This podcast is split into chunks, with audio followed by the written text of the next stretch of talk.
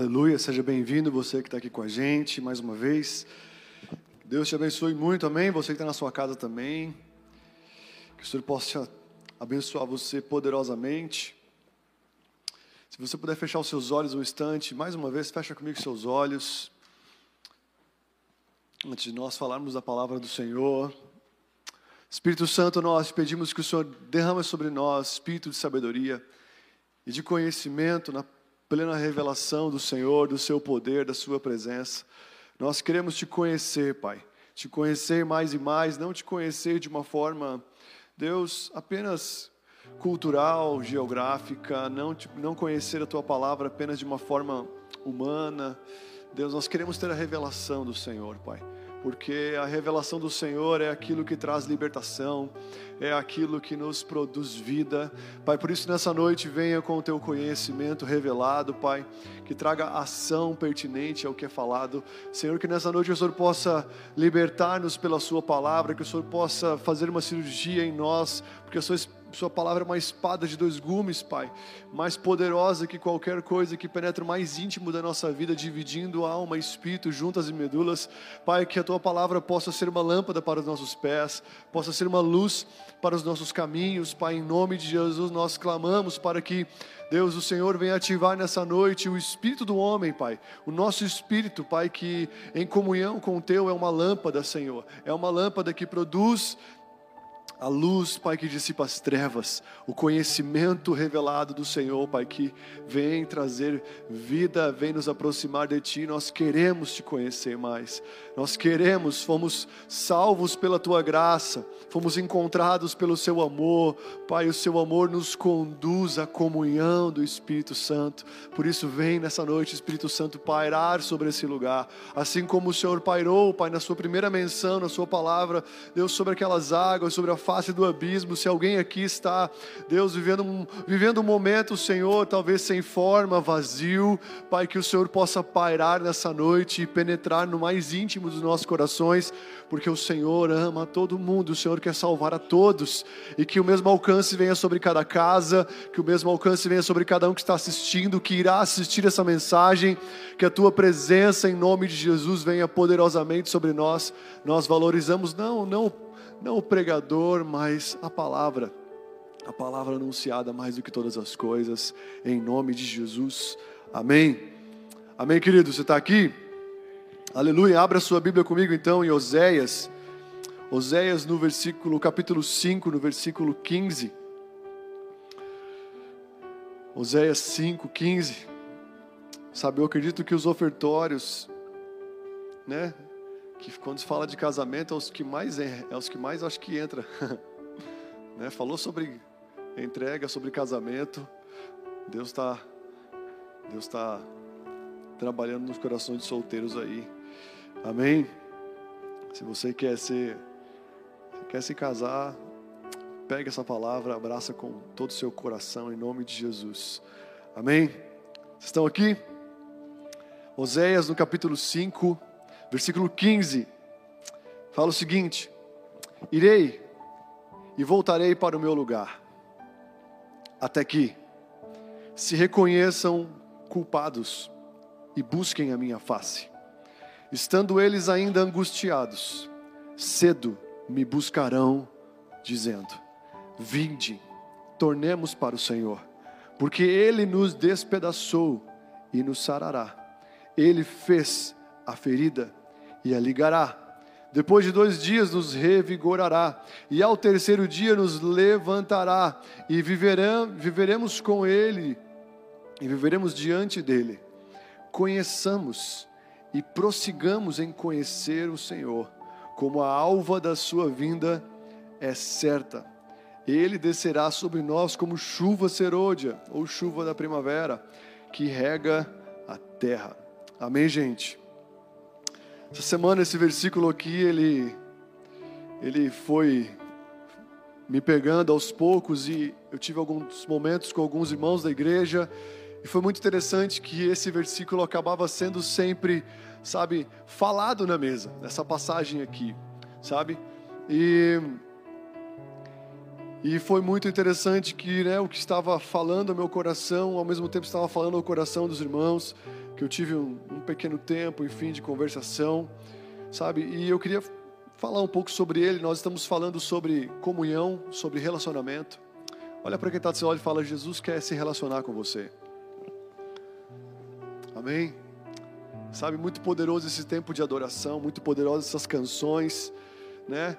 E o Senhor, ele realmente ele tem um grande, o maior interesse de Deus é poder partilhar de uma comunhão íntima comigo, com você.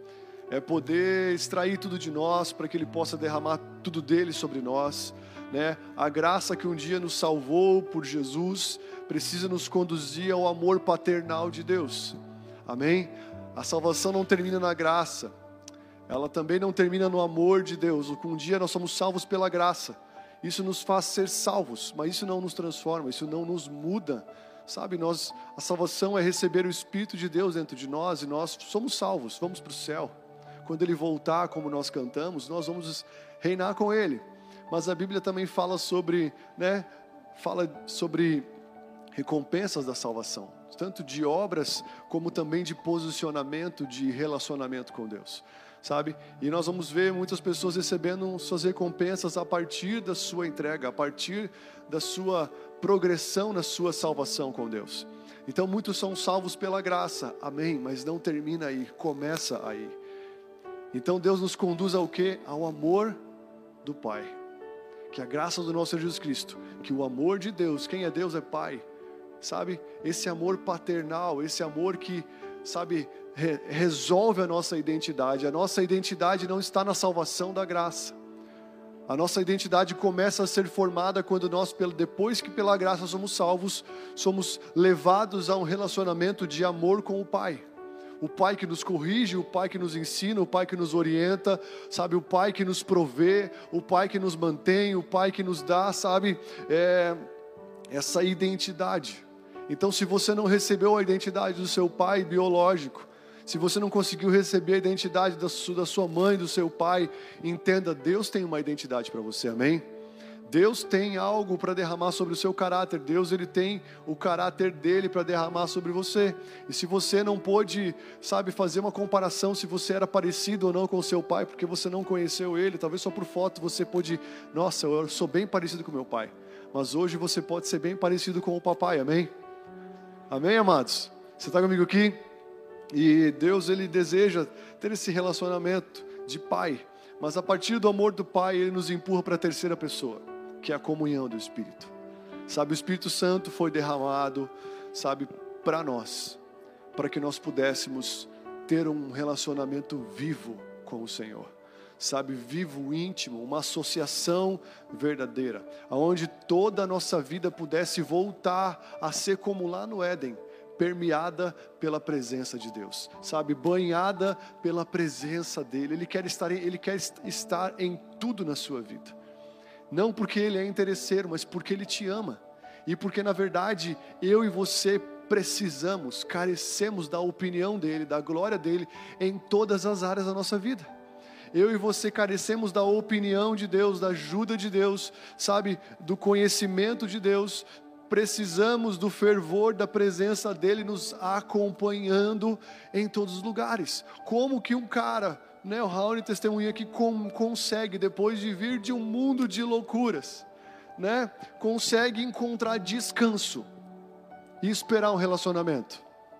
Isso não vem da força dele, isso não vem da capacidade dele, isso vem de Jesus entrar dentro dele, fazer morada no coração dele, ele despertar um relacionamento de entrega a Deus contínua, sabe, é, de uma forma totalmente pessoal, sabe, e ele começar a ser preenchido, correspondido, porque quando você se entrega a Deus, ele se entrega a você.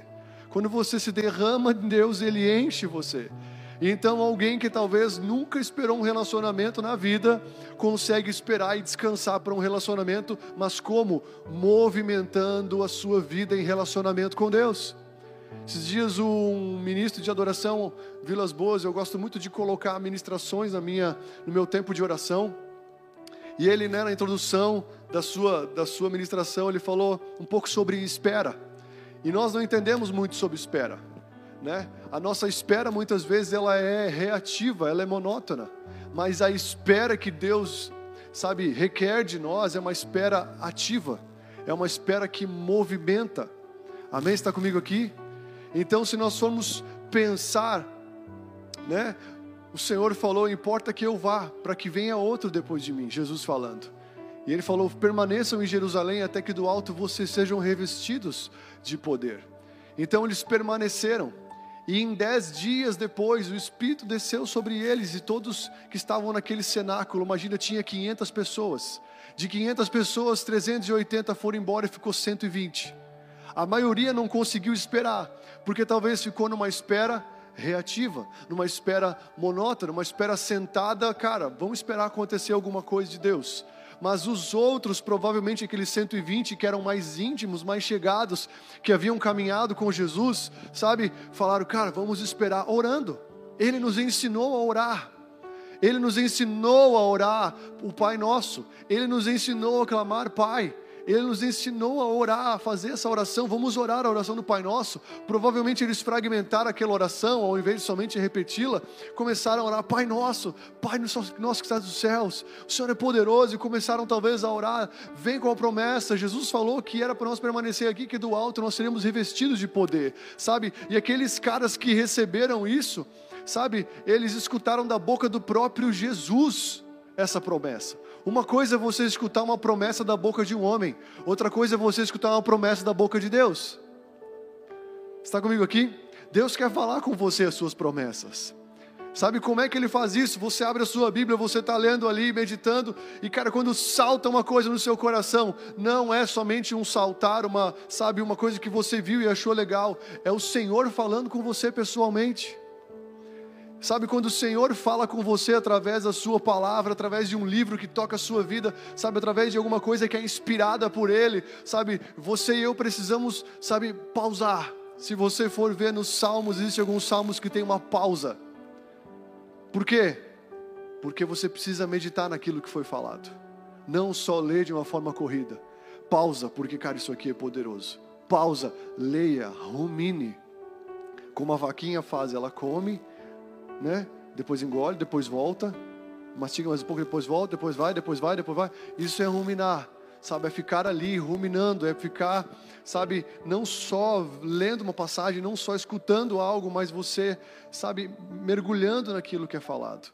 E com certeza, quando Jesus falou permaneçam, foi um peso muito forte. Foi um peso muito forte, porque não foi um homem qualquer falando, foi o Filho de Deus falando. Quando Deus fala uma coisa para você, existe um peso muito forte. E Deus quer falar com você. Está comigo aqui? Amém? Então, eles permaneceram o Espírito veio e aquela espera foi ativa, foi buscando, foi apressando, sabe? Foi Senhor, nós cremos que a sua, que o, que o, que o seu Espírito vai vir, então nós oramos, venha Espírito, Maranata. Talvez eles começaram a falar, venha Espírito, venha promessa, venha promessa. E um dia, quando eles menos esperavam, eles estavam juntos. Houve um grande estrondo. Então, um vento impetuoso entrou onde na casa que eles estavam um barulho muito forte aconteceu. E eles começaram a falar umas línguas estranhas e todos começaram a ser possuídos por Deus. E todos foram cheios da glória de Deus. E eles nunca mais foram os mesmos. Eles nunca mais conseguiram ser os mesmos, porque quem na verdade se com, recebe o Espírito de Deus e entra em comunhão com esse Espírito, sabe, se associa com Ele, sabe, automaticamente ele não consegue mais ser o mesmo, porque o DNA do Espírito de Deus começa, sabe, a, a, invadir a sua vida, transformar, preencher a carência, sabe? A vida de Deus começa a entrar, e é isso que Deus quer fazer comigo, com você, amém, amados? Está comigo aqui? Então a nossa espera precisa ser ativa, precisa ser movimentando a sua presença. E aqui o Senhor, Ele está falando com um povo que tinha se afastado dele, tinha, sabe, estava falando com um povo que decidiu não mais caminhar os seus caminhos, que decidiu dar uma pausa, que decidiu seguir as suas vontades, um povo que ficou 70 anos no exílio babilônico. Falando nisso, né, um ciclo na terra acabou de se encerrar com a morte da, da rainha, né? 70 anos de reinado, o maior reinado. Ela reinou mais que Davi, sabe? Ela reinou mais que os reis do Antigo Testamento. Ela reinou 70 anos, 70 na Bíblia fala de um ciclo. um ciclo que se termina. E eu acredito que a vida dessa mulher fala de um ciclo, amém? Sabe, nós estamos vivendo um tempo onde o joio está amadurecendo. Quem que é o joio? O filho das trevas. E a Bíblia diz que junto com o joio vai amadurecer os, o trigo. Quem que é o trigo? Os filhos da luz. E o joio maturando é a perdição, a perdição crescendo, a impureza crescendo, sendo tudo mais descaradamente, sabe, falado nas mídias, tudo mais descaradamente sendo vivido nas ruas, em todos os lugares. Eu estava vendo na Califórnia esses dias alguns vídeos, as pessoas estão totalmente, sabe, perdidas nas ruas, pessoas possuídas por demônios no meio da rua, pessoas totalmente, sabe, é, é, é tomadas por drogas de uma maneira assim muito horrível de ver, uma coisa que não se via há um tempo atrás. Parecia, sabe, aqueles jogos, aqueles filmes Resident Evil. Você já viu Resident Evil? Né, aonde as pessoas lá, né, os zumbis estão caminhando assim, né, e eles vêm te pegar e você tem que fugir. Cara, eu vi um vídeo da Califórnia, de umas ruas da Califórnia, nesse sentido pessoas ou possuídas por demônios ou caminhando, sabe, totalmente dopadas e tomadas por drogas, por tantas coisas, e eu achei aquilo muito forte. Então nós vamos ver o joio amadurecendo, que é os filhos da perdição se, se sujando cada vez mais. Mas nós vamos ver os filhos da luz, o trigo, se purificando cada vez mais. Então quem está sujo vai se sujar mais, mas quem está limpo vai se limpar mais.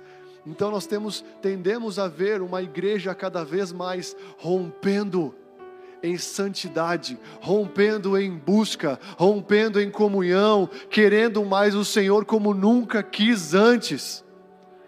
Vai ter pessoas no meio do corpo de Cristo que vão pensar, cara, vão começar a ser despertas, sabe, talvez 5, 10, 15 anos depois de convertido, falando: Meu Deus, quanto tempo eu perdi sem um relacionamento com Deus. Eu estava indo na igreja até hoje, mas cara, eu não ainda, eu não me relacionei com Deus da maneira como Ele está me chamando, como a maneira como Ele me chamou. Nós vamos ver pessoas sendo despertadas a uma entrega, a uma renúncia, a uma busca por Deus como nunca jamais vimos antes.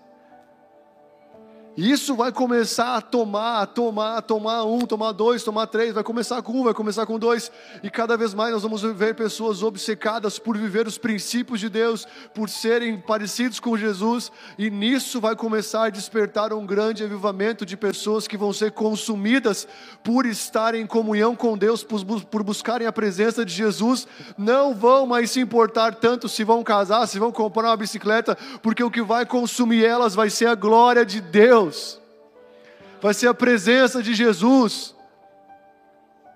Cada vez menos vamos pensar menos enquanto vamos ganhar, o que vamos perder, sabe? Nós vamos querer uma coisa só, que é o que Davi falava. Uma coisa só. E aqui em Oséias, o Senhor ele fala ao povo: não tem como você se relacionar com Deus sem antes você voltar para Ele. E essa palavra se chama de volta para o futuro. Quem já viu o filme aqui? De volta para o futuro. Nós temos, não sei se é, tem outro filme também do, do, daquele Arnold Schwarzenegger, né? Que ele fala, I'll be back. Fala para quem está do seu lado, I'll be back. Ele fala, né? Eu estou de volta, ou eu voltarei. Mas aqui a questão é que Jesus, o Senhor ele fala para um povo que tinha endurecido seu coração, saiu da presença dele, ficado cativo um tempo, e ele fala: Eu irei e voltarei para o meu lugar. Ele fala: Eu vou voltar para o meu lugar. E depois ele fala: Até que. Você vai ver muitos até que na Bíblia. Permaneçam em Jerusalém até que. Deus muitas vezes ele, a glória de Deus é se esconder e a glória dos homens é serem despertos para buscá-los você vai ver que duas coisas aconteceram para que o povo fosse liberto do Egito.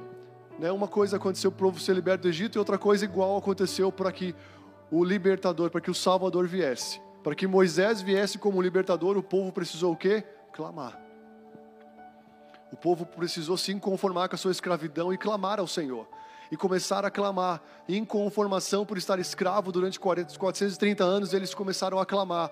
Eles começaram a lembrar do Deus de Abraão, Deus de Jacó, Deus, sabe, de Isaac. E começaram a lembrar do Deus de José, sabe, começaram a lembrar tantas coisas que Deus havia feito. Eles falaram, cara, nós não podemos ficar nessa. Essa vida não é para mim. Então eles começaram a clamar, a clamar, e o clamor deles subiu até o Senhor, o desespero deles subiu até o Senhor, sabe? O que eles queriam, a libertação deles a partir da sua oração, do seu clamor, subiu até o Senhor, e o Senhor o que? Levantou um homem. O clamor de um povo, o clamor de uma pessoa pode levantar homens e mulheres de Deus. Você hoje aqui na terra, sabe o que, que você é? Você é a resposta de um clamor para alguém. Você é resposta de um clamor, de uma igreja, da vontade de Deus para Caxias do Sul. Olha para quem está do seu lado e fala: Você é resposta do clamor de Deus para essa cidade. E então o que aconteceu? Deus levantou Moisés, e Moisés tornou libertador, e o povo saiu pela mão poderosa de Deus. E o que aconteceu antes de Jesus vir? O Salvador veio como? Outro clamor. João Batista se levanta, e quem que é João Batista? A voz daquele que clama. Então ele era a voz daquele que clama onde? No deserto. E o clamor de João Batista, a palavra dele, ele só tinha uma pregação que se renovava todos os dias.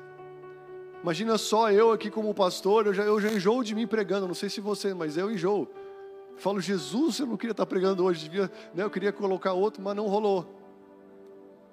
Ora para que na verdade, vários homens e mulheres mergulhem aqui em uma devoção por Deus.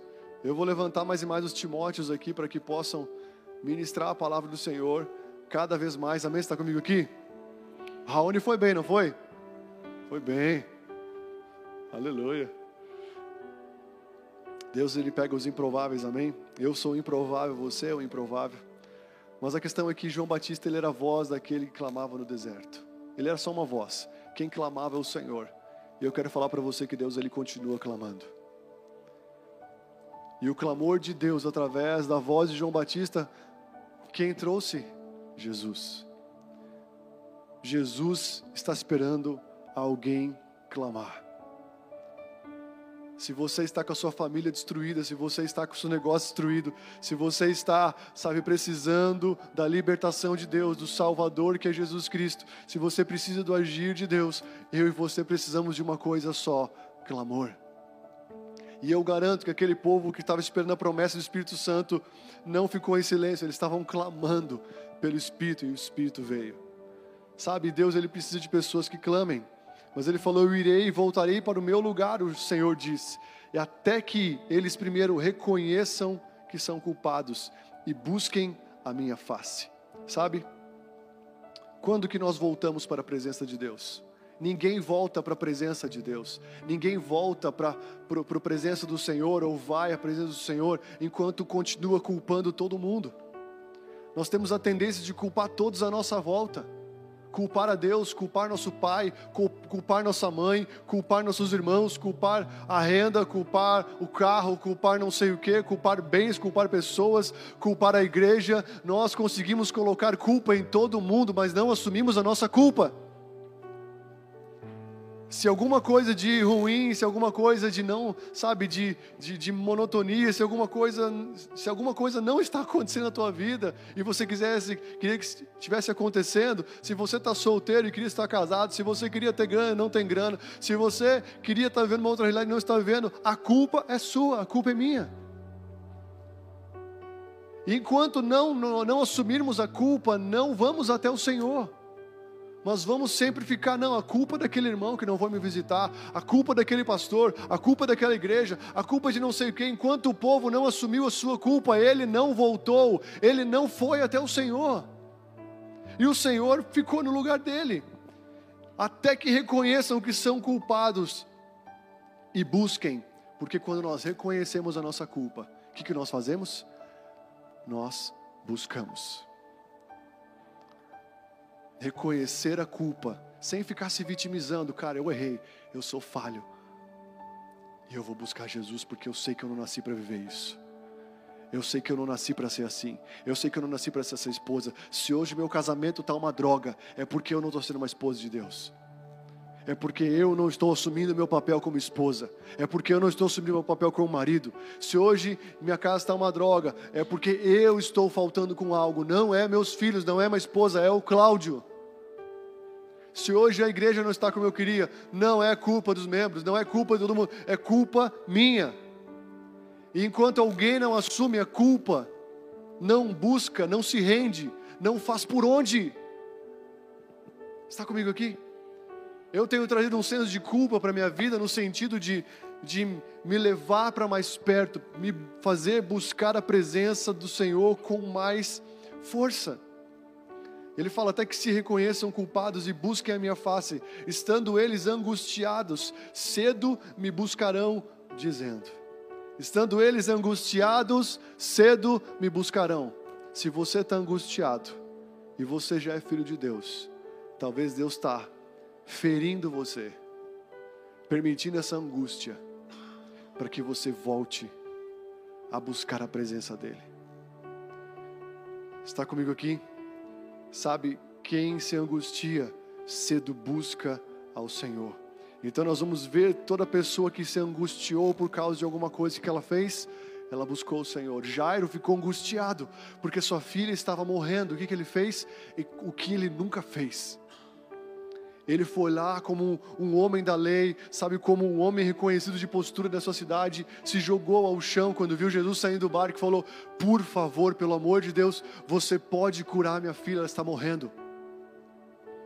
Toda pessoa que passou por uma certa angústia, sabe, e que conheceu do amor de Deus, que soube que Ele estava próximo, o que, que ela fez? Ela buscou. A sua angústia talvez que tem batido a sua porta hoje, a ansiedade que tem batido a sua porta hoje, a depressão, qualquer outra coisa que tem batendo a sua porta, está falando para você, cara, busque ao Senhor enquanto Ele pode ser achado. Conte com profissionais, com certeza, sabe, mas vá em profissionais que não vão ser só neutros, mas que vão te impulsionar a Jesus Cristo. Porque Davi falava: Minha alma, por que, que você está assim, minha alma? Por que, que você está angustiada, minha alma? Espera em Deus, minha alma. Por que você está assim, minha alma? Por que eu estou angustiado? Por que está acontecendo isso? Sabe, a angústia muitas vezes ela vem justamente para nos levar a esperar em Deus, a buscar Ele com mais força, com mais violência, a ter uma rendição maior.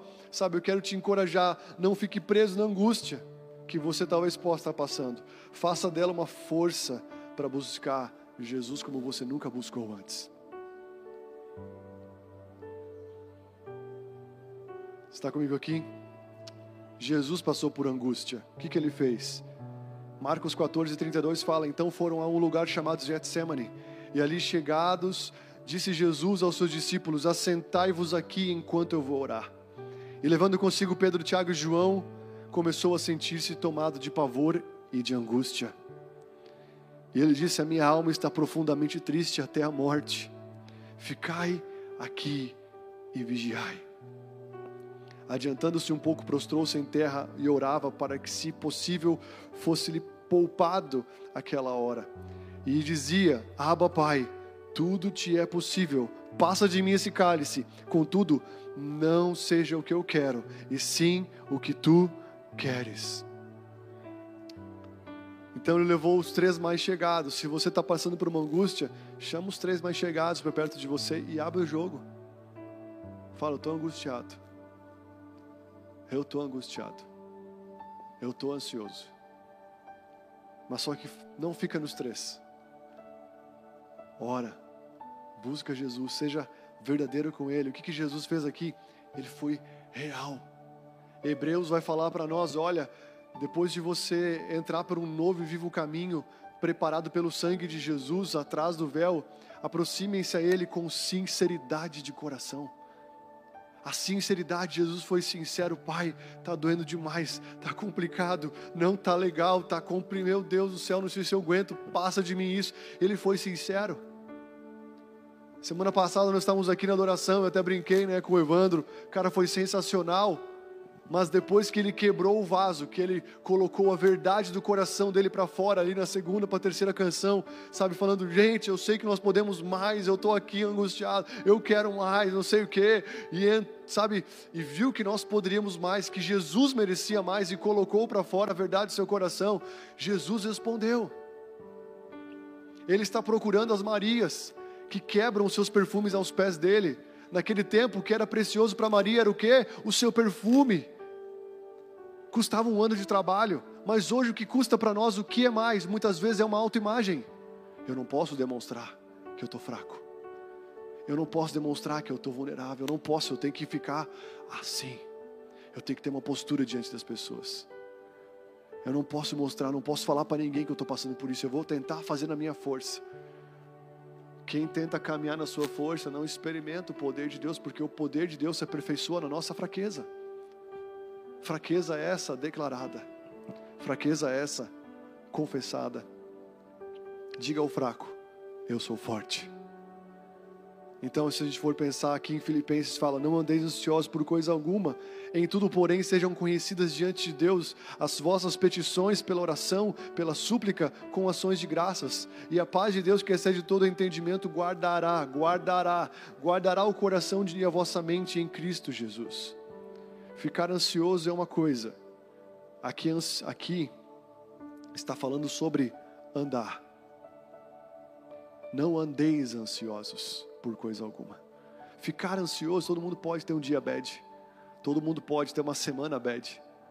Mas ficar andando sempre é muito perigoso. Está comigo aqui? Jesus não fala para andar ansioso, mas ele fala: andem no espírito. Vivam no espírito. Sabe? Então ele fala: não andeis ansiosos, não ande, não fique levando a sua vida levando, levando, levando, levando, aceitando essa, essa, essa angústia, essa dor. Não fica assim. Mas o que, que você precisa fazer? Faça conhecido diante de Deus as vossas petições. Faça conhecido a sua angústia. Faça conhecido o que está no seu coração. Faça conhecido o que está lá dentro. E a paz de Deus, que excede todo entendimento, guardará o vosso coração. Ele fala Façam conhecidas vossas petições pela oração e pelas súplicas, com ações de graças. Tem três, três tipos de oração aqui, três, três níveis de relacionamento. Oração fala de um nível assim: Senhor Jesus, obrigado. Eu te louvo nessa noite. Obrigado por esse dia, Jesus. Eu, eu, eu acordei agora, eu consagro meu dia na tua presença e é muito bom ser teu filho, Jesus. Caminha à frente caminha à frente, fazendo todas as coisas hoje, Jesus, estando comigo no meu trabalho, me ajudando nas minhas decisões, fazendo todas as coisas. Isso é uma oração. Agora, quando você vai orar assim e a angústia não para, a ansiedade não para, você não pode ficar nisso. Você tem que aumentar. Senhor, está doendo muito, Jesus. Eu clamo a Ti nessa noite, por favor, tire isso de mim, Jesus. Eu sei que o Senhor é o Deus da vida, eu sei que o Senhor é poderoso, eu sei, Pai, que o Senhor veio lá dos mortos, venceu todas as coisas, e eu sei que em Ti eu sou mais que vencedor, eu não quero conviver com isso. Tira essa angústia de mim, eu não aceito isso. O Senhor me chamou para viver em abundância de vida, e eu agora, em nome de Jesus, te peço, sopra o Teu vento sobre mim, sopra agora agora, Senhor. Vem sobre essa angústia. Eu não nasci para isso, eu não nasci para andar assim. Eu quero ser cheio do teu espírito. Me consuma, Jesus. Me consuma, Jesus. Me consuma com a sua glória. Me consuma com o seu poder. Venha me encher, me transbordar da sua vida. Pelo amor de Deus, vem, Jesus. Isso é clamor. E depois de fazer isso, você pode, com uma canção, começar a declarar: lindo, lindo, lindo és. E aí você vai cantando, vai cantando, vai adorando Jesus, vai agradecendo, vai entrando no ambiente de adoração. E a adoração, ela, sabe, tira a murmuração, tira o espírito abatido e traz um, um espírito cheio de alegria. Está comigo aqui? Na Bíblia, então, a gente não, nós precisamos não andar ansiosos, mas andar em Jesus. Então, depois disso, né, a angústia nos empurra para Deus. A angústia nos empurra para o Senhor. Ainda que eu passe pelo vale da sombra da morte, eu não terei mal algum, porque eu sei que Ele está comigo. Amém? Está comigo aqui, amado? Aleluia.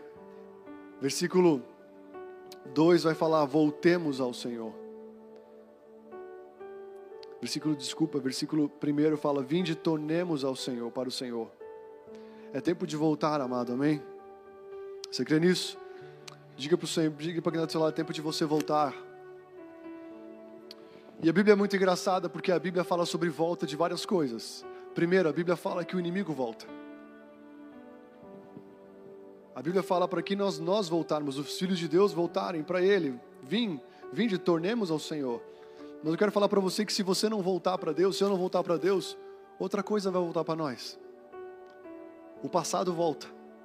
A Bíblia diz aqui em Lucas 11, 24, fala quando o espírito imundo sai de um homem, anda por lugares áridos, procurando um repouso, e não em achando, diz, voltarei para minha casa.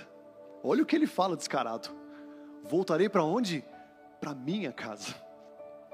O espírito imundo que um dia saiu de mim e de você, se nós não continuarmos em comunhão com Jesus e pararmos nossa comunhão, um dia ele vai ver aquela, olha só, ele estava lá, Jesus estava lá, agora saiu. Ele vai olhar e falar: Nossa, tá limpa a casa, eu vou voltar para minha casa. Ele tem como dele, sem vergonha. Vou voltar para minha casa, da onde saí. E tendo voltado, encontra varrida, ornamentada. E então vai e leva consigo outros sete espíritos piores do que ele. Entrando, habitam ali, e o último estado daquele homem se torna pior do que o primeiro. Então, o inimigo volta. O inimigo volta. A Bíblia fala também que Jesus vai voltar. Está comigo aqui? João 14 fala: E quando eu for e vos preparar um lugar, voltarei e vos receberei para mim mesmo, para que onde eu estou estejais vós também. Então Jesus vai voltar, ele está preparando um lugar, assim como ele preparou o Raoni para Luana. Eu sabia muito antes dele, sabia antes dela. Quando eu vi que ele chegou, a Lu estava cinco anos aqui esperando em Deus. Eu falei: vai chegar, vai chegar vai chegar. Eu falei, nossa, cinco anos de espera. Eu pensei que ia ser alguma coisa melhorzinha assim, mas veio aonde? Tá tudo bem. A beleza interior é que conta, né? Tô brincando, gente. Aleluia. Tem que zoar, porque amigo a gente tem que zoar, né? Mas, queridos, voltarei. Então, Jesus, ele vai fazer o quê? Ele vai voltar. Ele está preparando algo. Ele está preparando a sua noiva. Ele está nos deixando aqui para nós nos prepararmos da melhor maneira possível, para que nós estejamos mais e mais pura, mais e mais limpa, mais e mais preparada, ataviada para a vinda dele. Quando ele voltar, ele vai nos levar para ele mesmo. João 14, 18 fala: Não vos deixarei órfãos, voltarei para, vo para vocês. Olha para quem está do seu lado, você não vai ficar órfão. Ele vai voltar. Ele vai voltar. Hebreus fala o seguinte, 10:37, porque ainda de dentro de pouco tempo aquele que vem virá e não tardará. Aquele que vem vai vir e ele não tardará. Então o justo nesse meio tempo vai fazer o quê? Ele vai viver pela fé. E se retroceder nele não se compraz a minha alma. Nós, porém, não somos do que retrocedemos, dos que retrocedem para a perdição. Somos, entretanto, dos da fé para a conservação da alma. Então o inimigo pode voltar. Jesus ele vai voltar, isso é certo. Mas ao mesmo tempo, nós temos que voltar, amém? Nós vamos ver na Bíblia várias pessoas que voltaram. O filho pródigo voltou, saiu da casa do pai, pegou a herança, matou o pai, considerou ele morto, foi embora. Coincidentemente, a terra que ele foi ficou em crise. O Covid pegou aquela terra, todo mundo ficou sem nada, ele perdeu tudo. Então ele voltou para casa. Ele falou, caindo em si, disse: Vou voltar para casa meu pai, porque os trabalhadores deles têm, dele têm muita coisa. Então ele pega e volta para casa do pai. E se ele voltou esperando ser um trabalhador e se tornou um filho, ele pode fazer a mesma coisa com a gente, amém? Está comigo aqui? Amém? Nunca é tarde para voltar, nós temos que voltar. Então fala de alguém que já era voltando. O vinde também é uma volta, né? O vinde sem nunca ter ido para o Senhor também é uma volta, porque todos pecaram e, e perderam a glória de Deus e carecem da glória de Deus. A Bíblia fala sobre o filho pródigo que voltou, a Bíblia também fala sobre a igreja que precisa voltar ao primeiro amor. A igreja que é a igreja, a igreja que é legal.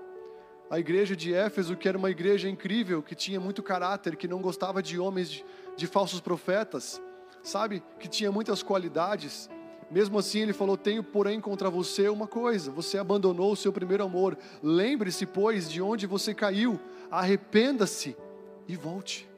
O arrependimento gera a volta.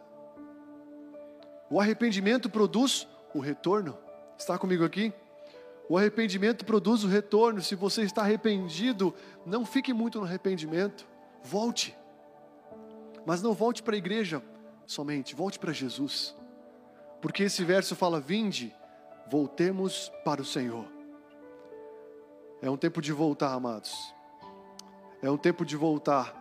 Fala para quem está do seu lado: é um tempo de voltar. É um tempo de voltar a uma essência, uma essência santa, uma essência de busca, de busca violenta. É tempo de nós voltarmos para quem um dia já buscou o Senhor, sabe? É tempo de voltar a jejuar. É tempo de voltar a gastar mais tempo com Deus. É tempo de você que está vindo vir mais. É tempo de se entregar mais. É tempo de nos lançarmos mais, sabe? Porque vai ter uma hora que nós não vamos mais achar Ele. Busquem o Senhor enquanto há tempo, enquanto Ele pode ser achado. Salmos 27 fala, Davi falando: Ao meu coração me ocorre Busquem a minha presença, buscarei, pois, a tua presença. Então está acontecendo isso no seu coração nesses dias? Responda a isso. Ao coração de Davi aconteceu: busque. Ao meu coração me ocorre, busca a minha presença. Buscarei, pois, a tua presença. Está comigo aqui? Então ele fala: Vinde, voltemos ao Senhor, porque Ele nos despedaçou e nos sarará. Ele fez a ferida e Ele ligará o Senhor ele despedaça, amém? O Senhor ele veio para abalar as coisas abaláveis.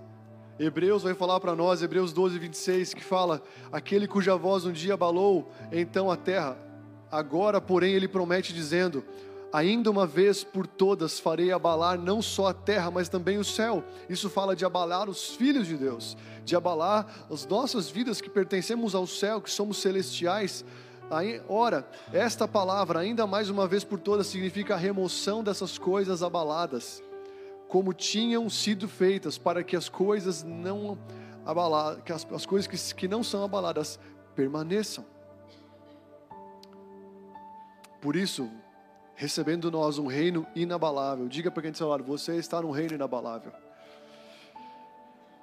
Ele fala: retenhamos a graça pela qual sirvamos a Deus de modo agradável, com reverência e santo temor, porque nosso Deus é fogo consumidor. Então ele despedaça. Nós vemos Deus despedaçando a vida de, de José. Isso estava proposto para a história dele. José foi vendido pelos seus irmãos, ele foi despedaçado. Aonde já se viu os seus irmãos venderem você? Você imagina isso? Seus irmãos pegarem você e venderem você ele foi despedaçado por dentro. Seu pai achou que ele tinha sido despedaçado por um leão, porque essa foi a mentira pelos irmãos contada a ele. Mas a realidade é que José foi despedaçado. Mas lá na frente, quando ele estava no governo, ele falou com seus irmãos, ele fala: "Fiquem tranquilos, foi o Senhor que me mandou à frente de vocês". Ou seja, o Senhor despedaçou ele. Mas o Senhor curou ele. Aquele que fez a ferida em José sarou a ferida de José. E das feridas que se tornaram cicatrizes, brotaram poder para curar e para prover para sua família e para muitas pessoas. Existe um governo de Deus gerado no processo onde Deus despedaça a sua vida. Está comigo aqui? Se você achava que iria andar com Jesus e não seria tocado, despedaçado, Ele vai despedaçar a nossa vida, Ele vai tocar você e Ele vai despedaçar no sentido de abalar as coisas abaláveis para que as inabaláveis permaneçam. Nós vamos ver que o Senhor despedaçou a vida de Davi, rejeitado pelo seu pai, 15 anos fugindo de Saul, fugindo da própria morte. Mas isso era proposto para a vida desse homem. Deus permitiu, Deus fez, sabe? Deus usou um rei que se desgovernou para amadurecer o rei que ele havia escolhido no coração dele. Davi foi escolhido, ungido rei aos 17 anos, mas dos 17 ao 30 foi despedaçado, fugindo. Mas isso amadureceu ele. Ele se apegou ao céu. Ele se apegou ao coração de Deus. Ele não culpou a Deus. Sabe? O Senhor despedaçou a vida de Jó, aquele homem que conhecia de ouvir falar. despedaçou a sua casa, despedaçou as suas finanças, despedaçou tudo, perdeu seus filhos, perdeu todas as coisas. Mas a Bíblia diz que o final de Jó foi muito mais incrível que o começo. Ele conseguiu conhecer o Senhor não de ouvir falar, mas os olhos dele, por ter permanecido naquele processo, sabe, fizeram ele ter uma, ter uma vida pessoal com Deus, uma vida íntima com Deus. Deus permitiu que Lázaro morresse. Deus despedaçou a família de Lázaro. Por que, Jesus, o Senhor permitiu que o nosso irmão morresse? Porque ele tinha uma glória a ser gerada. Existem coisas na tua vida, amado, que Deus não quis que acontecesse, mas Ele permitiu e fez um bom uso para trabalhar o seu caráter e o meu caráter. Sabe, minha esposa falou que ela viu esses dias um, uma, um hub da Laura Sogueles, uma cantora, cantora não, uma ministra cristã de adoração, e ela conta nesse, nessa, nesse hub que ela perdeu o pai e a mãe. Ela é órfã de pai e mãe, ela perdeu prematuramente seus pais. Não sei se foi acidente, não sei se foi doença, mas ela perdeu. E ela fala nessa entrevista que hoje ela consegue agradecer a Jesus por isso que no começo ela não, ela questionou, no começo não foi fácil, mas hoje ela conseguiu jogar todo o abismo que ela não tem, não consegue jogar nos pais, ela joga num relacionamento com Deus. E essa menina, nas suas canções, na sua vida, na sua devoção, por não ter os seus pais, ela teve a paternidade de Deus, o, Abba Pai. O Espírito de Deus clama Abba Pai, sabe? Ela entendeu isso e levou para a prática levou para a prática e buscou a paternidade de Deus para a vida dela, e o, aquilo que despedaçou a vida dela se tornou a identidade dela. E essa menina tá, foi usada poderosamente, está sendo usada poderosamente para resgatar a identidade de muitos jovens no Senhor Jesus. Que são órfãos, talvez, de pais vivos, que não tiveram famílias, homens e mulheres sendo resgatados na intimidade, porque uma menina foi despedaçada e perdeu seu pai muito cedo.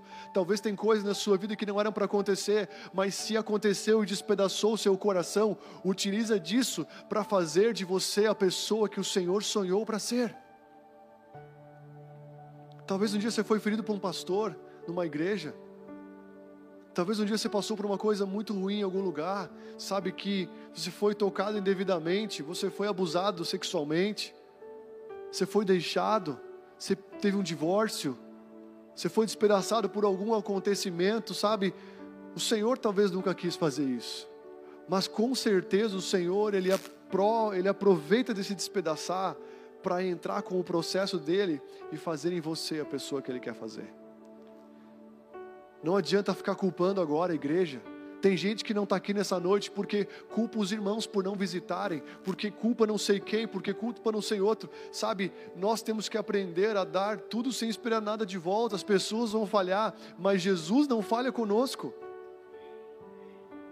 Ele fala: Olha, aquele que o Pai manda a mim, eu jamais rejeitarei. O Senhor não rejeita ninguém. Se alguém um dia te rejeitou, você vai ver, você vai se achegar a Deus, Deus não vai te rejeitar e você vai receber graça e misericórdia. Está comigo aqui? Então, se Deus despedaçou você através de alguma coisa, seja grato a Deus, porque isso vai construir em você o caráter que Ele tem. Isso vai construir em você um cristão poderoso para essa estação. Está comigo aqui, amado? E depois de despedaçados, o motivo de Deus despedaçar alguém, de Deus colocar alguém no seu processo, de Deus desconstruir o coração de alguém, é para fazer o quê? Porque se ele não despedaça, se ele não passa pelo processo de Deus, ele ainda vai querer ter a sua vida, ele ainda vai querer fazer a sua vontade, ele ainda vai querer ter as suas coisas e viver vivendo, sabe, aquilo que mais deseja para si mesmo. Mas todo mundo que passa por um processo de Deus, vive para a glória de Deus.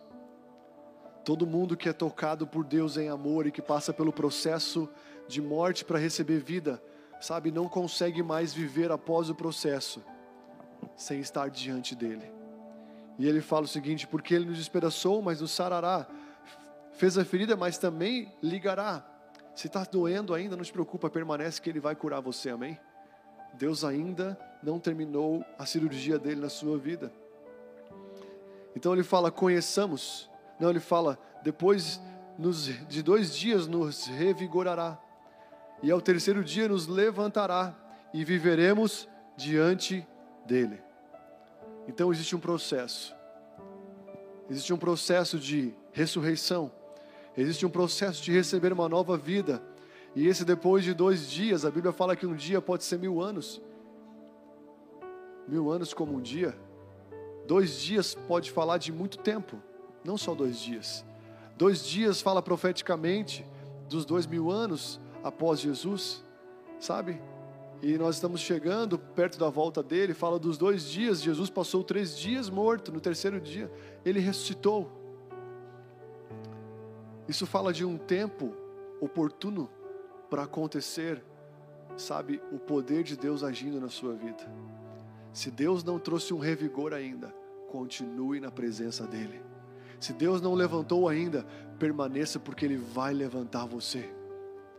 Deus levantou Lázaro, Deus levantou muitas pessoas da cova, Deus continua levantando homens e mulheres. E eu vou contar uma coisa: o mais difícil não é levantar um morto, o mais difícil é levantar alguém que não quer despertar dos mortos e que está vivo. A Bíblia fala: Desperta tu que dormes, Cristo te iluminará.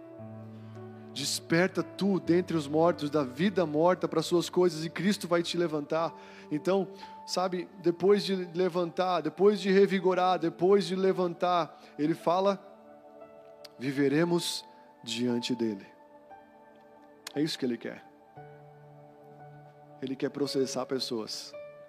Ele quer fazer com que pessoas experimentem de um despedaçar, para que quando elas levantem, elas não consigam mais viver longe do seu Senhor, longe do seu amado, longe dele, longe da presença dele. Se alguém ainda quer um tempo para ficar longe, é que precisa de um processo. Não espere esse processo chegar.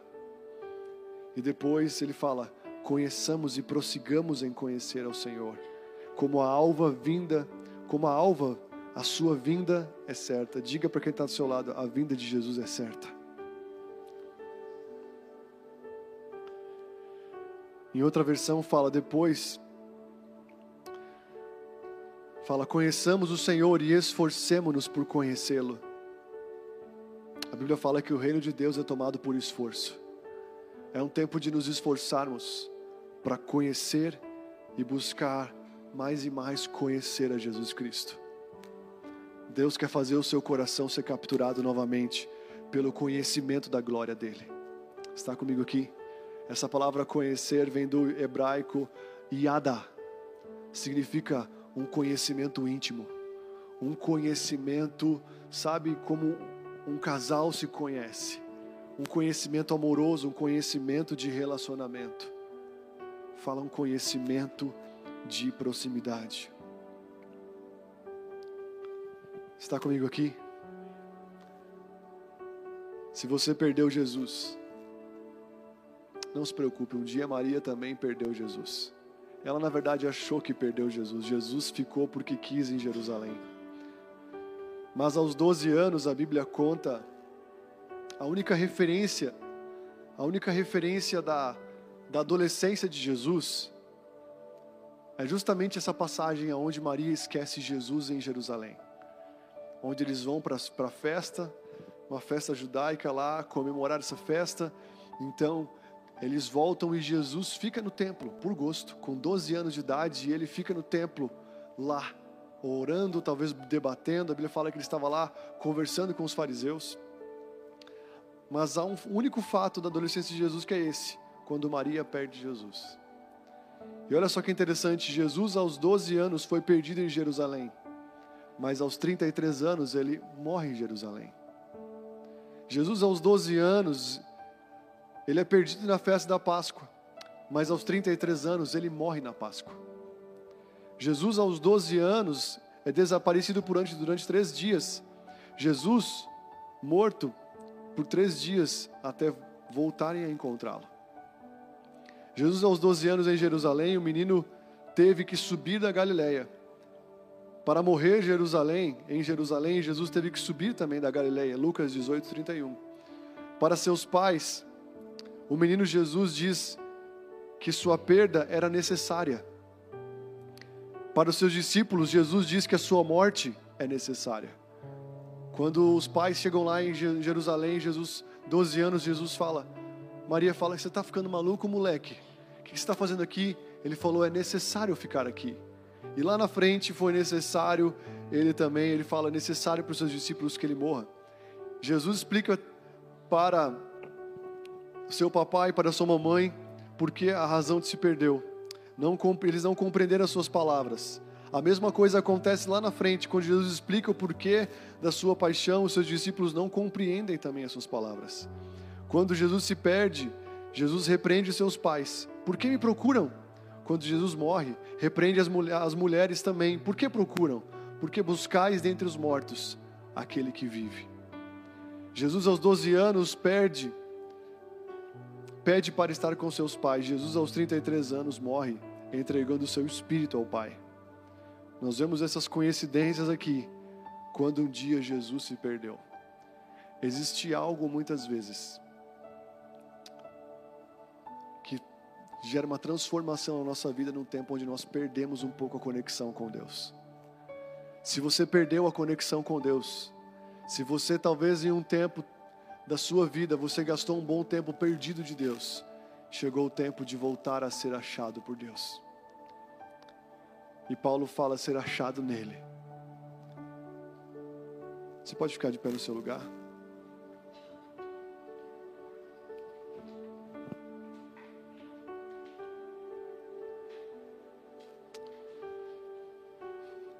É tempo de voltar para a presença de Jesus. Eu tenho sido tocado por isso na minha vida. É um tempo de nós voltarmos a buscar a Jesus com um pouco mais de veemência a termos uma entrega mais verdadeira, mais constante. A nossa distração com as coisas da terra, a nossa as coisas de fora são tantas. A Bíblia fala em Hebreus capítulo 12 que existe uma grande nuvem de testemunhas ao nosso redor. E ele fala então, por isso se desembaraçem do peso e do pecado que tenazmente assedia cada um de vocês e voltam, voltem a correr com os seus olhos colocados em Cristo Jesus. Está comigo aqui, amado? Hoje é dia de salvação, amém? Hoje é dia de voltar para Jesus, e quando se fala voltar para Jesus, fala de salvação. Hoje é um dia de mesa, um dia de nós buscarmos um arrependimento que nos traz de volta a comunhão com Deus, nos traz de volta um relacionamento com Deus. A Bíblia nos diz que Ele nos ouviu no tempo favorável e nos socorreu no dia da salvação. Ele é um socorro bem presente quando? Na hora da angústia. A Bíblia fala: se hoje vocês ouvirem a Sua voz, não endureçam o seu coração. Se hoje você escutar a voz de Jesus falando, volte para mim. Se hoje você escutar a voz de Jesus falando, volte para minha comunhão não endureça o seu coração, porque o povo lá do deserto fez isso e morreu, e não entrou na terra prometida. E o Senhor tem uma terra para mim e para você. O Senhor tem uma terra para aqueles que não endurecem o seu coração, sabe? E aqui a Bíblia fala: quando que é o tempo da salvação? Eu te socorri no dia da salvação. Digo que agora é o tempo favorável e agora é o dia da salvação. Sabe, eu quero nessa noite orar para que pessoas se entreguem para Jesus. É o dia de você voltar para Jesus, de você ir a Jesus. Meu pastor esses dias compartilhou no grupo do WhatsApp um testemunho que aconteceu com ele. E ele conta que um jovem que era convidado muitas vezes pela sua família para ir na igreja. Ia de vez em quando, ia junto sempre com a sua família porque tinha vergonha. E ele ia de vez em quando, ele não queria ir, ele não queria ir, ia quando queria. A família sempre estava ali com carisma convidando ele. Aí um dia, bem no dia que o pastor Leandro foi pregar na Lagoinha de Miami, esse jovem, sem avisar os familiares, foi no culto. e ficou lá. Estava lá sentado no culto, ninguém sabia da família dele que ele estava lá. E aí então no final do culto eles costumam fazer o apelo, ele fez o apelo. E aquele jovem, sem avisar ninguém que estava no culto, foi pego por aquela palavra no dia da salvação, no dia oportuno dele.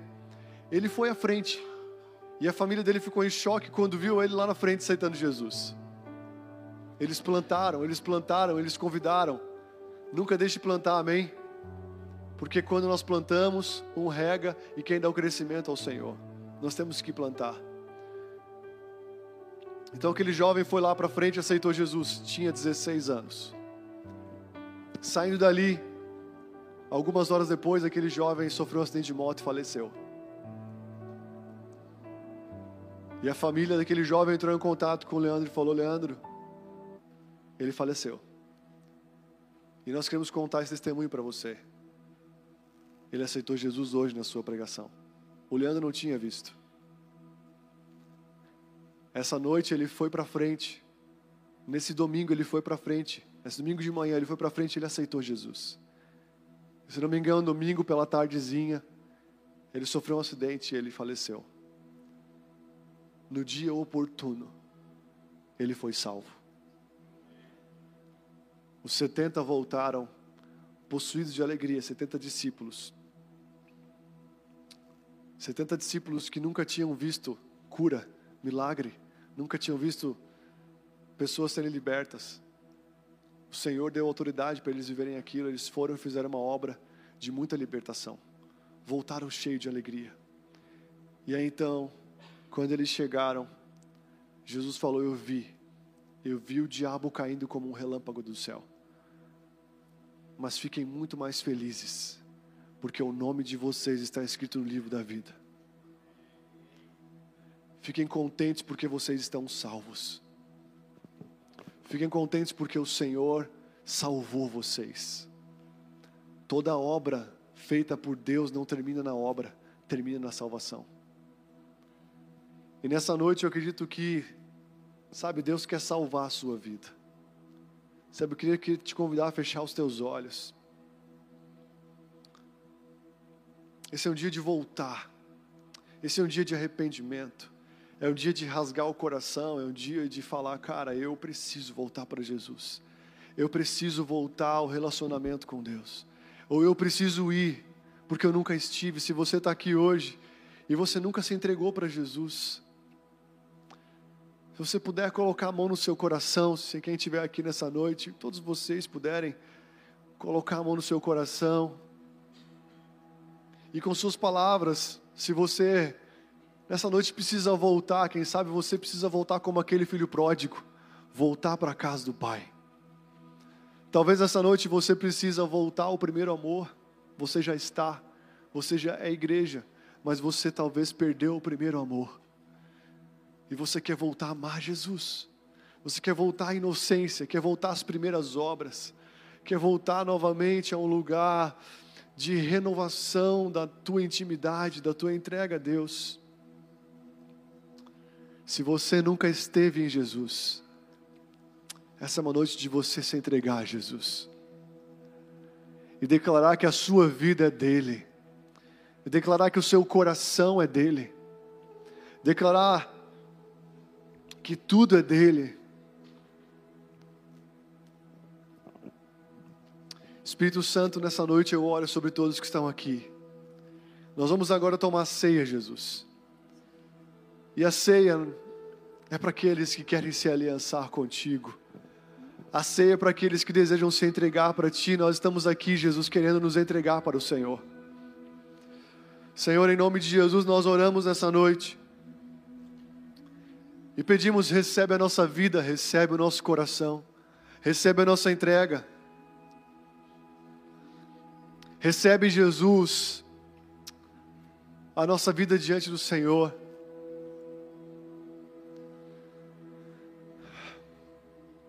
Se você deseja entregar a sua vida para Jesus, eu queria só pedir para você, erga suas mãos mais alto que você puder. Se você nunca entregou a sua vida para Jesus e quer entregar a sua vida nessa noite, você nunca se rendeu a Ele, sabe de verdade, quer se render, se você quer voltar para os braços de Jesus, permaneça com as suas mãos levantadas. Eu quero orar por você.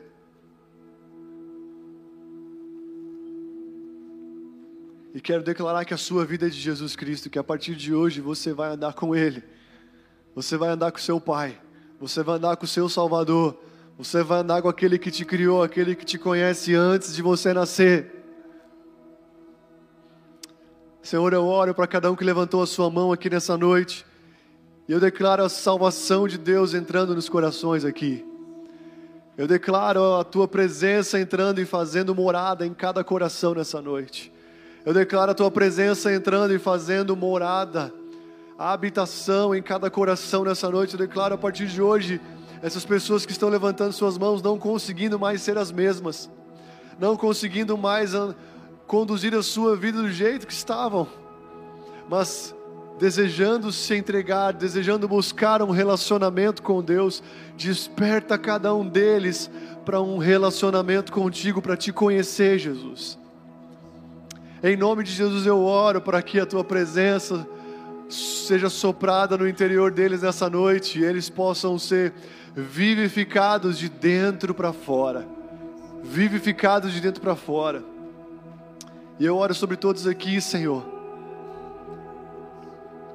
Todos aqui que já são filhos, Pai, mas que precisam voltar a queimar. Precisam voltar a uma devoção maior, a uma dependência maior. Nós escutamos esse dia independência ou morte, foi falado no 7 de setembro, mas para nós é, é independência e morte. Você não nasceu para ser independente de Jesus. Quanto mais maturidade em Deus, mais amor a Deus, mais dependência de Deus. Nós desejamos essa noite dependência e vida, Jesus. Sopre o primeiro amor em cada coração aqui nessa noite, Jesus. Sopre a inocência. Sopra novamente, Jesus, aquele desejo ardente de buscar ao Senhor, de servir ao Senhor. Sopra agora quem está em casa acompanhando esse culto.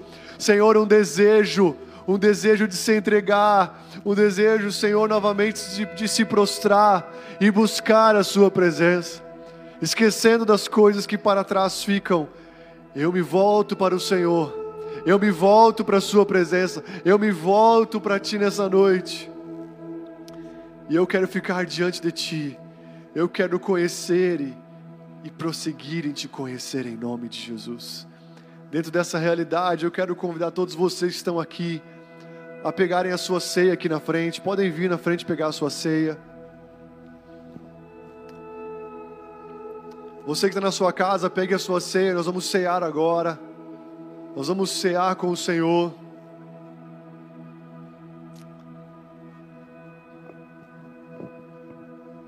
Aleluia, a presença disse Jesus está aqui nessa noite.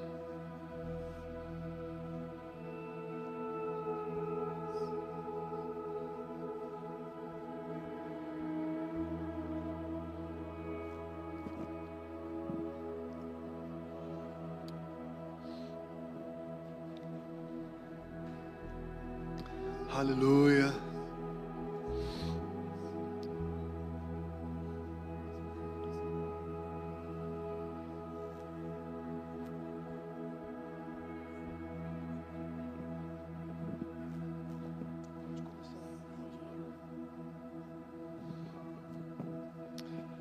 Nós nos entregamos a Ti nessa noite, Jesus. Nós nos entregamos a Ti nessa noite, Jesus.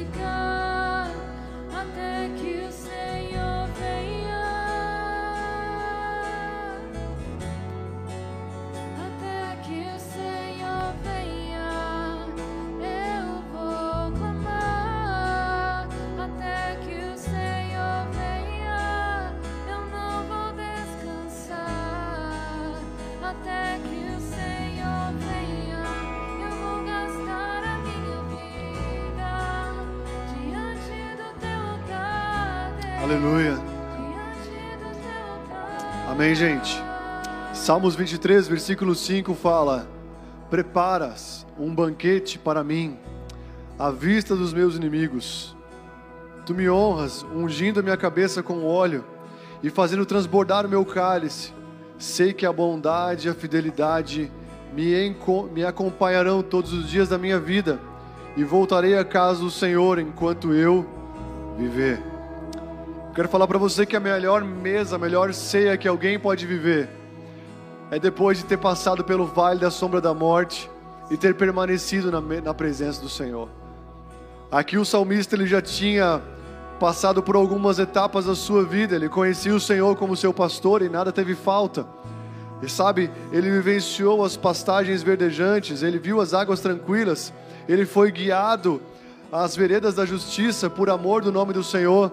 Mas então ele foi despedaçado, ele passou pelo vale da sombra da morte, mas ele encontrou o consolo de Deus, ele foi mais profundo de Deus. As profundezas de Deus se encontram em passar por dias difíceis e permanecer na presença dEle. E depois que ele passou por esse momento difícil do vale da sombra da morte, ele recebeu um banquete, ele recebeu uma mesa, e os seus adversários estavam em volta e não podiam mais envolvê-lo não podiam mais entrar, não podiam mais impedir ele. E ele comia o banquete diante dos seus inimigos, que não podiam mais tocar a vida dele. E quando alguém triunfa no vale da sombra da morte, triunfa sobre os seus inimigos, triunfa sobre as suas maiores mazelas e experimenta o banquete de Deus de uma forma muito consciente e poderosa. Senhor, nessa noite nós queremos cear contigo. E nós queremos tomar do seu banquete. O Senhor Jesus entregou-se a nós. Obrigado, Jesus. Obrigado por ter partido a sua vida por nós, por nós, ter partido o seu coração por nós. Obrigado por ser transpassado por nós. Nós queremos essa noite comer do teu pão, o pão da vida. O pão que muitos rejeitaram, nós não queremos rejeitar. O vinho que muitos rejeitaram, nós não queremos rejeitar a sua presença. E nós queremos cear contigo, te pedimos que o teu pão nos sustente, que o seu que a sua glória nos sustente e nos traga um vigor como nunca sentimos antes e nunca vivenciamos antes, um vigor da tua presença em nome de Jesus. Você pode cear com o Senhor. Você pode cear com ele.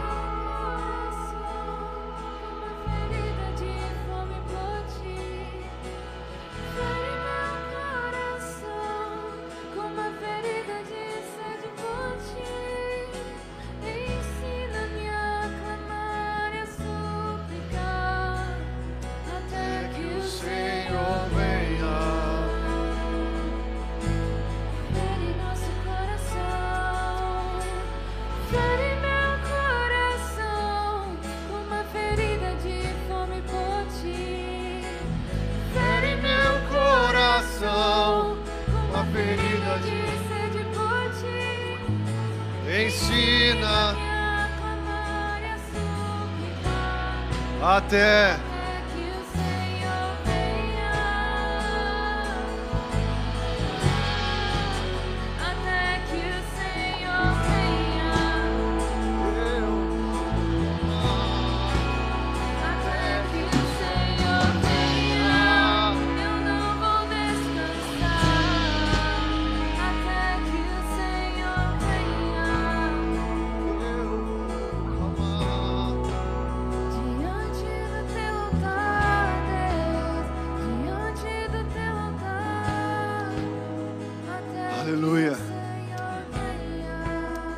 Queridos, que a graça do nosso Senhor Jesus Cristo, que o amor de Deus e que a comunhão do Espírito esteja com cada um de vocês. Saia nessa noite falando, abraçando algumas pessoas aqui e fala: Cara, vamos voltar à presença de Jesus. Vamos voltar à comunhão com Deus de uma forma poderosa. Se você puder e desejar chegar em alguém e falar: Me ajuda a me conectar com Deus, me ajuda a buscar Jesus. Me ajude a voltar para o primeiro amor em nome de Jesus. Que Deus possa tocar você essa semana, que Deus possa falar com você essa semana. Que Deus te abençoe muito. E vem estar tá com a gente domingo que vem, amém? Domingo às 18 horas. Temos os GCs também durante a semana. E no domingo que vem nós teremos a nossa conferência aqui. Domingo às 18, segunda às 19h30 e terça-feira às 19 horas. Amém? Deus abençoe muito você. Tenha uma ótima semana. Que você seja tocado pelo Espírito de Deus em nome de Jesus.